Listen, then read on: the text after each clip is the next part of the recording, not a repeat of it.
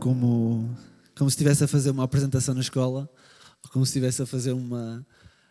a, a fazer, preparar-me para uma audição ou alguma coisa assim.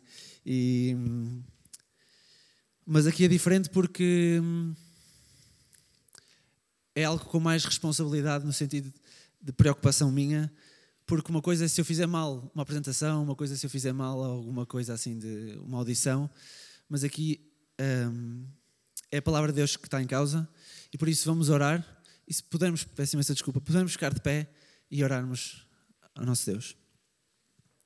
Obrigado, Deus, por este dia, obrigado por aquilo que já cantamos, obrigado porque hum, podemos, uh, com estas letras, não só desafiar os jovens, mas também a, toda a igreja, Senhor. Obrigado por uh, as músicas que pudemos cantar, também por quem as criou. Uh, guarda também essas pessoas que, que escreveram essas letras, que fazem estas músicas tão bonitas, que eles possam continuar a confiar em Ti e a pensar em Ti e a basear sempre todo o ser deles na Tua palavra, Senhor. E um, obrigado porque podemos cantar estas coisas que Jesus Cristo, Deus, eh, Santo Espírito, é um só. E é Ele que nova vida nos deu e foi Ele que fez tudo para que nós fôssemos salvos, Senhor. Obrigado também por este momento e ajuda-me também a, a, deixar que o Teu Espírito trabalhe e, e, e me use para que a Tua palavra seja partilhada agora e os desafios sejam lançados, Senhor. E Tu farás o resto. Em nome de Jesus. Amém. Na semana passada nós falámos sobre esperança de vida e esperança de vida com vida de esperança.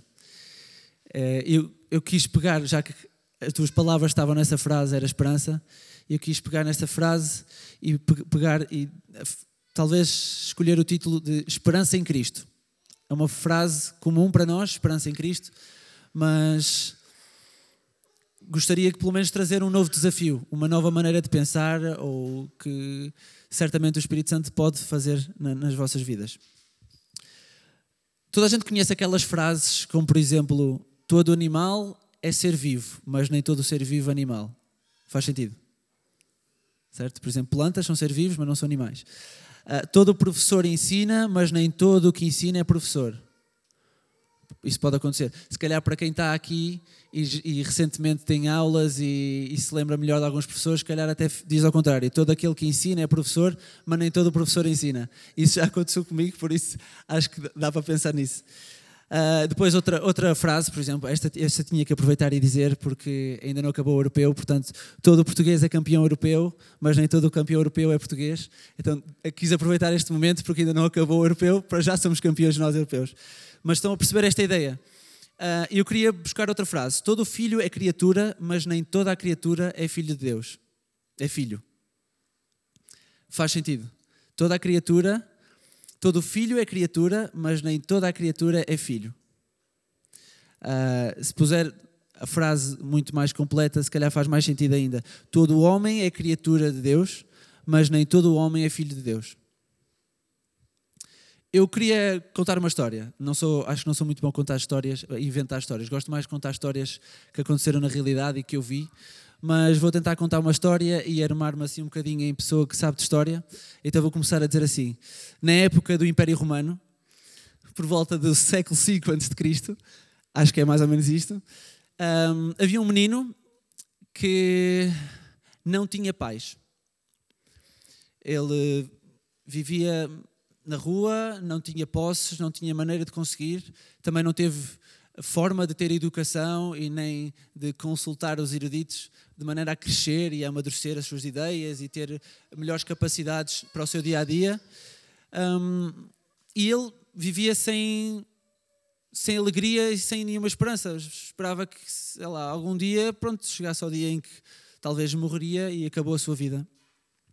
Mas um homem, uh, mais com algumas posses e romano, ele hum, olhou para aquela criança e viu algumas capacidades, se calhar algumas características nelas, nela que provavelmente ela nem conseguia desenvolver por causa de toda a situação de vida, mas ele olhou para ela e teve um carinho especial, um carinho diferente e, e decidiu adotá-la. Falou com ela e, e quase como num primeiro processo falou com ela, sabia da sua condição, depois de conversar, e, e adotou. A criança, claro, ficou muito feliz. Só que na altura, no Império Romano, havia dois, duas fases, dois momentos da adoção. A primeira fase da adoção era quase como uma coisa pessoal. Aquilo que, o homem fez àquele menino. Aproximou-se dele, percebeu a sua condição e ofereceu-se para adotá-lo e ele aceitou. Foi uma primeira, uma primeira fase. Só que havia uma segunda fase, o segundo momento, em que era um ato público perante as autoridades constituídas na, na altura. E o gesto era simples, mas de grande impacto, que era ele publicamente na praça e perante toda a gente tinha que lhe vestir novas vestes. E vestes, então, se calhar um pouco melhores, um pouco mais completas e de certeza mais limpas. E, e esse momento era, quando olhavam, era muito mais óbvio para todos de quem é que ele fazia parte, de quem era, quem era o pai dele. Uh, eu não vou explicar a história para já, porque o irmão nosso, semana passada, disse que as histórias não são para explicar, as histórias são para se contar. Então cada um faz a interpretação que, que quiser dessa história. E hum, vamos agora, só fiquem a pensar na história. E vamos agora abrir as nossas Bíblias em Romanos 8, 18 a 25.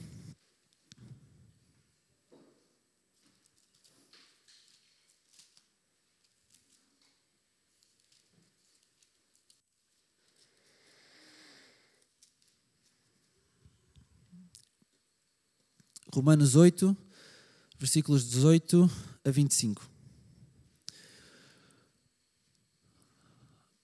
Porque para mim tenho por certo que os sofrimentos do tempo presente não podem ser comparados com a glória a ser revelada em nós. A ardente expectativa da criação aguarda a revelação dos filhos de Deus. Pois a criação não está, a criação está sujeita à vaidade, não voluntariamente, mas por causa daquele que a sujeitou, na esperança de que a própria criação será redimida do cativeiro da corrupção para a liberdade da glória da glória dos filhos de Deus. Passando à frente. Porque sabemos que toda a criação, a um só tempo, geme e suporta angústias até agora. E não somente ela, mas também nós, que temos as primícias do Espírito, igualmente gememos em nosso íntimo, aguardando a adoção de filhos, a redenção do nosso corpo porque na esperança fomos salvos. Ora, esperança que se, não, que se vê não é esperança, pois o que alguém vê, como espera? Mas se esperamos o que não vemos, com paciência o aguardamos. Esta, aquele versículo 24 que fala da esperança que, que se vê não é esperança, provavelmente uh, faz lembrar a, a, a, muitos de nós aquele famoso versículo de Hebreus 11.1 A fé é a garantia do que se espera e prova do que não se vê. E é interessante pegar nestes versículos e, e pensar nisto. E tentei pensar na história que contei sobre a adoção. Eu pensei nesta história e as primeiras perguntas que me veio à cabeça foi como é que como seria para o tal menino adotado uh, aquele período de tempo entre saber que foi adotado e de ter as novas vestes. Vivia ansioso, vivia indiferente. Uh, será que duvidava que ele era realmente filho até ter as novas vestes? Ou será que sabia a quem pertencia, mas vivia frustrado porque ainda não tinha as novas vestes? Uh, será que vivia escondido só para esperar o dia em que tivesse as novas vestes? Ou será que andava dia após dia a pedir ao pai para vestir as novas vestes? Vamos, quando é que será o dia? Quando é que será? Até lá, como se não fosse o filho. Não sei que perguntas é que ele poderia pensar nessa altura, mas eu imagino como é que eu seria, porque na verdade eu muitas vezes penso em relação a estes dois momentos e vamos pegar aqui numa comparação muito simples que era o momento em que nós realmente já somos filhos de Deus e não só apenas criaturas e, e aquele momento em que teremos o nosso corpo glorificado. Eu consigo pensar nesta história e fazer os meus pensamentos. Eu às vezes digo, pequei, errei, se calhar não respeitei o meu pai, mas também uh, ainda não sou perfeito, ainda não tenho as novas vestes, portanto.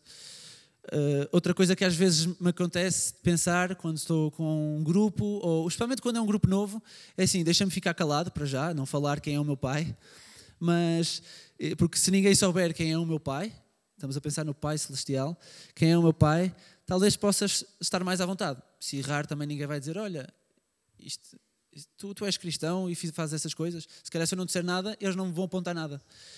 Um, ou talvez, não sei, da tua parte, alguém aqui sentado que nunca pensou nisto. Se calhar não pensa nesse tal pai e não pensa que o tem que agradar. Seria se calhar possível aquele menino viver dessa forma? Ou seja, sabia que era filho já daquele novo pai, mas vivia indiferente, na verdade, como não tinha novas vestes, na verdade nem tinha a certeza se era aquele o pai dele. Uh, e eu acho que, outra vez, dizer esta frase, e vamos pensando nesta frase: todo homem é criatura de Deus, mas nem todo homem é filho de Deus. Agora, como é que, como é que nós podemos ser filhos de Deus?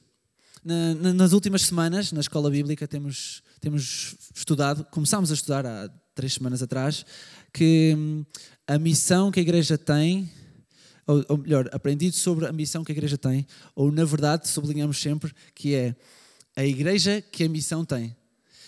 Um, no plano de Deus para a humanidade, e no livro fala disso, porque estamos a estudar o livro, mas sempre baseado na Bíblia, eh, nós podemos ver que a igreja surge como uma peça importante desse plano de Deus. E quem é que faz parte dessa igreja? Toda a criatura de Deus ou todo o filho de Deus? Nós sabemos que todo o filho de Deus é todo aquele que crê em Jesus e com a sua boca confessá-lo como seu Senhor. A esses uh, vai ser entregue pelo Senhor o Consolador, o Consolador, o Espírito Santo. E é nesse momento que nos tornamos parte da igreja. Ok, agora sim, somos igreja, somos filhos de Deus. Nesta manhã tenho esses dois desafios para todos nós, para os jovens, mas para toda a igreja. Um, primeiro, a primeira questão é: quem é o teu pai? Temos que ter a certeza disso. Quem é o meu pai? Se somos habitados pelo Espírito, somos então filhos de Deus. Eu, por exemplo, tenho a certeza que o meu Pai celestial é, é o Deus, é, foi Ele que enviou o seu, o seu, Filho para morrer pelos meus pecados. Eu tenho a certeza disso porque Ele me deu o Espírito Santo e Ele me dá a certeza disso. Mas, tal como aquele menino que uma vez foi adotado, mas ainda andava de vestes velhas, eu também ando assim neste mundo, muitas vezes. Sei de quem sou, sei para onde vou, mas ainda não tenho as novas vestes, o, o tal corpo glorificado que já lemos, já podemos ler. Tenho pecado em mim, vivo com tentações diárias, procuro muitas vezes satisfazer a minha carne, talvez porque me esqueço que realmente esse meu pai é meu pai, de facto. Ele já, já me adotou. E depois, então é mais fácil quando me esqueço começo a viver para mim, começo a ver as coisas do meu prisma, começo a procurar fazer as coisas de maneira a agradar-me, começo a, a viver as coisas de maneira a tentar controlar as coisas para que tudo corra bem. E é fácil, de repente vivo sozinho, outra vez, sou órfão, não tenho pai, não vivo para ninguém, vivo só para mim. Quem é o teu pai? E a segunda pergunta é, isto especialmente para os jovens, pensei muito na minha geração, que é o que é que muda? o que é que muda saber que Deus, o Criador de todas as coisas que há na terra, é o meu Pai? Se és adotado por Cristo, sabes quem é o teu Pai, ainda não tens novas vestes, mas já sabes a quem pertences. É por isso que tens uma nova vida, como cantamos. Eu tenho uma nova vida em Cristo. Ele é a esperança da minha vida. Outra vez pensando na história, o menino sabia que as suas vestes não eram as melhores, mas vivia porque sabia que já tinha um pai. Vivia com alegria. Ele não se importava com o, uh, o que trazia com ele, especialmente a parte visual, ou como ele era, ou como ele nasceu. Ele não se importava com isso. Ele só pensava: tenho o meu pai, já sei quem é o meu pai. A sua esperança e alegria não estava naquilo que tinha, mas naquele a quem pertencia. Ele vivia ansioso por esse tal segundo momento, esse segundo momento em que estaria perante toda a gente e o seu novo, as suas novas vestes e toda a gente saberia quem era o pai dele. Ele tinha a certeza desse momento e vivia ansioso por isso. como há bocadinho lemos e, em Romanos, aquele primeiro versículo que lemos, uh, Paulo diz: Considero que os sofrimentos do presente não se podem comparar com a glória que será revelada em nós. E era talvez assim que esse menino pensava: Pronto, ok, eu já sei que sou pai, já sei que, que, quem, quem é o meu pai, agora, ok, tenho as novas vestes, ainda não tenho capacidade para, para viver sozinho, ainda não tenho muitos estudos, ainda não tenho muitas posses, mas eu já sei quem é o meu pai. E é isso que Paulo diz aqui. Considera que os sofrimentos do presente não se podem comparar com a glória que será revelada em nós. É, é muito maior aquilo que será revelado em nós. E eu acredito que para muitos de nós isso faz sentido. Temos o Espírito Santo, isso faz sentido. Mas a pergunta, quando eu digo o que é que muda, o que é que muda para nós, nós às vezes pensamos nesse futuro, sabemos do passado, Ele salvou-nos, eh, Ele é o nosso Pai, já nos adotou. Sabemos do futuro, um dia vamos passar a eternidade com Ele. Mas o que é que muda agora, no nosso dia a dia? Paulo, numa das, das suas epístolas à igreja de Filipos, uh, fala, escreve. Um, tem uma passagem conhecida e para quem teve nos clubes bíblicos olímpicos sabe muito bem essa passagem, que fala aquele famoso versículo para nós que tínhamos pôr sempre, que eram, era de jovens e crianças dos 6 aos, aos 12 anos, mais ou menos, e todos os sábados estavam juntos e depois cantar a música dos, dos Olímpicos, acabávamos sempre com a mão no peito e dizer, prossigo para o alvo, para o prémio da soberana vocação de Deus em Cristo Jesus. Filipenses 3,14. E esse versículo, antes, ele, Paulo diz assim de uma forma, em relação a isto, de pensarmos na nossa vida, do que é que nós somos, o nosso pecado, ele diz assim: Olha, faça o seguinte, esquecendo-me das coisas que ficaram para trás e avançando para as que estão adiante, prossigo para o alvo, para o prémio da soberana vocação de Deus em Cristo Jesus. E ele continua: Por isso, todos os que somos aperfeiçoados, tenhamos esse mesmo modo de pensar. Estamos a, está a falar para a igreja. E se alguma coisa pensais de outro modo, Deus também vos revelará isso. Mas prossigamos na medida da perfeição que já atingimos. Ok, já sabemos de quem somos filhos, se calhar já temos outras condições, ainda não está tudo, ainda não somos ainda não somos glorificados, o nosso corpo não é perfeito, mas uma coisa é certa, que em Cristo já somos santos e por isso já podemos estar na sua presença. E isso é difícil para quem não tem o Espírito Santo, porque é a graça, a graça de Deus. Não tem nada a ver com aquilo que eu fui, não tem nada a ver com aquilo que ainda sou e que sei que, por exemplo, amanhã, naquela área, tenho medo de errar, tenho medo de voltar a cair, porque tenho feito isso constantemente. Mas eu quero que, que, que, nós nos perguntemos isso. O que é que muda ser filho de Deus? Eu não posso ser igual a uma criatura de Deus. Eu não posso ser igual ao mundo. Eu não posso uh, viver como o mundo. Se o mundo uh, até 2019 estava, está incrível, não há crise, estamos todos com alegria, estamos todos está tudo mais ou menos controlado, nós também estávamos assim tranquilos, mas de repente há uma pandemia e toda a gente está assim meio a questionar se está duvidosa e nós também estamos duvidosos. E depois eh, voltamos à quarta vaga e estamos desanimados e voltamos a estar desanimados como toda a gente está desanimada. Então parece que eh, vivemos ansiosos não por vestir as vestes que Cristo nos vai dar, mas as vestes que o mundo tem para nos dar. Isso não faz sentido, não, porque nós, sendo filhos dele, nós sabemos que ele tem o melhor para nós e nós só temos que esperar. No entretanto, ao ter essa certeza, essa esperança que Cristo tem o melhor para nós, acho que tendo essa consciência, o nosso modo de viver vai ser certamente diferente. Em 1 João 3, 2, diz: Amados, somos filhos de Deus e ainda não se manifestou o que havemos de ser, mas sabemos que quando Ele se manifestar, seremos semelhantes a Ele, pois o veremos como Ele é. Isto é incrível. Outra vez, isto dá-nos. Parece que uma nova força, uma nova. Apetece-nos sair daqui e dizer assim: Eu sou filho de Deus, eu tenho a certeza disso. Agora, quem não tem a certeza disso, mas procura, certamente o Espírito Santo vai falar ao, ao seu coração. Um, Mateus diz: Pedi dar-se-vos-á, buscai e encontrareis, batei e abrir-se-vos-á porque aquele que pede, recebe, e o que busca, encontra, e ao que bate, se abre. E esta pergunta aqui que ele faz logo a seguir, pensando num pai para um filho. E qual entre vós é o homem que, pedindo-lhe pão ao seu filho, lhe dará uma pedra? No nosso caso, nós nem precisávamos de pedir pão. Foi Ele que nos criou, Ele conhece os nossos corações, Ele criou-nos de uma maneira e Ele sabe quais são as nossas necessidades. Ele criou-nos com uma mente uh, limitada, mas criou-nos a pensar na eternidade. E só há uma coisa que é eterna neste mundo, que é, que é Deus. Então só isso é que nos vai preencher completamente. Fomos criados por alguém eterno, a pensar em, em eternidade. Precisamos desse eterno em nós para sentirmos realmente tudo preenchido. Eu acho que é importante, para quem não tem essa certeza, perceber isso. Não é, não é nada difícil, não podemos pensar naquilo que ainda sou, ou ter medo de, sei lá, aquele modo de viver de eu sempre fiz isto e acho que vou continuar a, a, viver assim, não consigo mudar.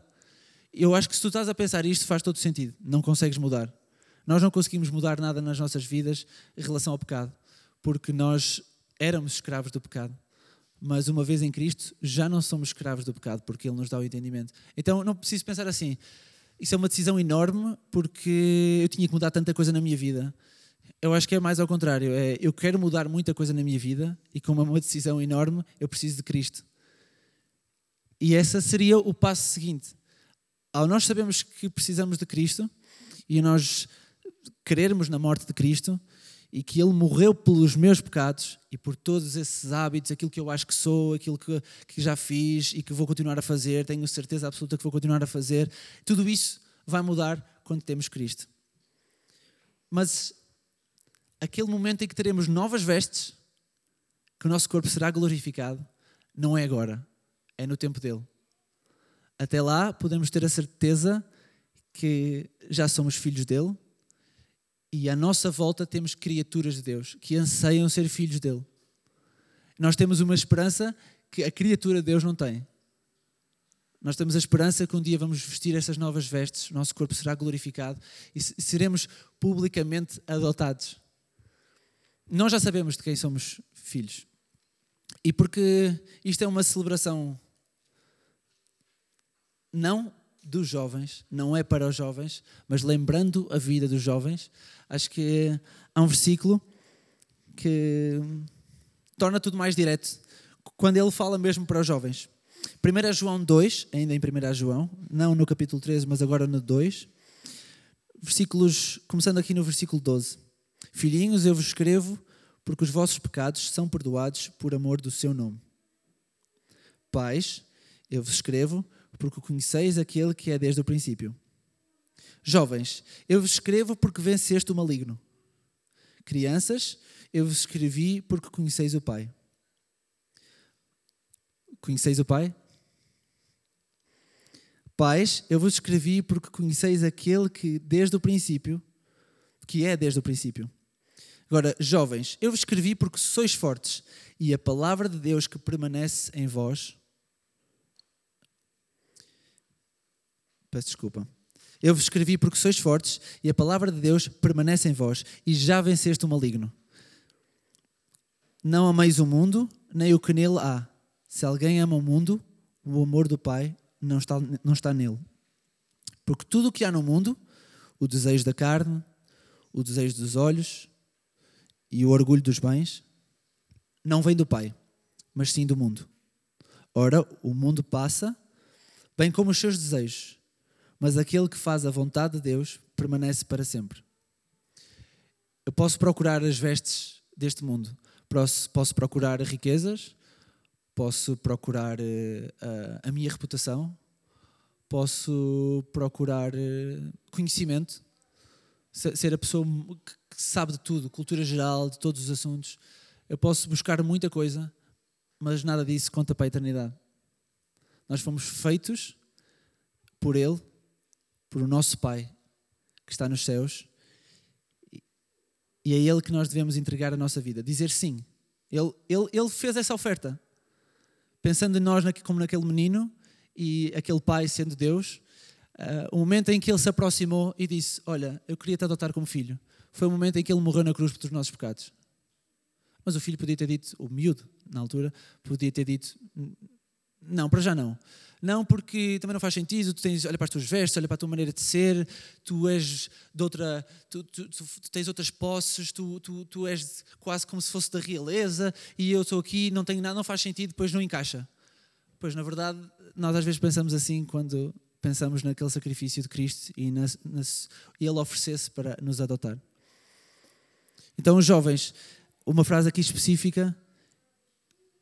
Eu vos escrevi porque sois fortes e a palavra de Deus permanece em vós e já venceste o maligno. Não é o contrário, não é já vencemos o maligno e a palavra de Deus permanece em vós. Não, a palavra de Deus permanece em vós e depois fala e já venceste o maligno.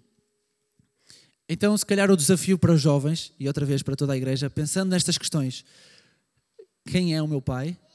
Temos a certeza de quem é o meu Pai? Meu Pai Celestial, o meu Pai Eterno. Segunda pergunta: o que é que muda? Talvez este simples versículo pode dar um bocadinho daquilo que nós podemos perceber que pode mudar, que é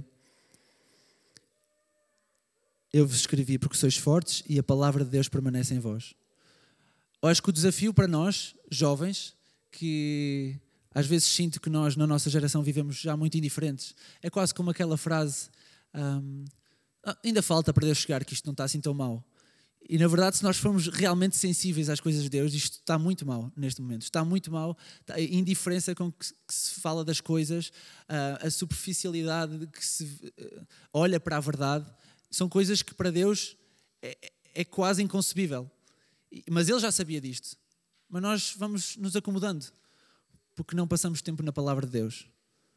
Então o que é que muda? Eu acho que o que pode mudar é o compromisso que nós temos, sendo filhos dele, de procurarmos saber mais sobre ele, procurarmos saber mais, ser mais como ele, para que as pessoas à nossa volta digam assim: oh, és mesmo filho do teu pai. E às vezes não é isso que acontece na nossa vida. Então eu queria deixar eh, só essa frase para os jovens, obviamente, mais especificamente, que permaneçam na palavra de Deus. E para os restantes, uma questão muito simples: queres viver com alegria? Vive com a esperança em Cristo. Era esta a ideia que eu queria deixar. Espero deixar, ter, ter deixado bem claro que, mas que acima de tudo, o Espírito Santo faça o resto. Trabalhe nas nossas vidas e que essa diferença, somos filhos dele, o que é que muda? Nós possamos ter esse desafio nas nossas mentes, permanecer na palavra de Deus. Que o Senhor vos abençoe.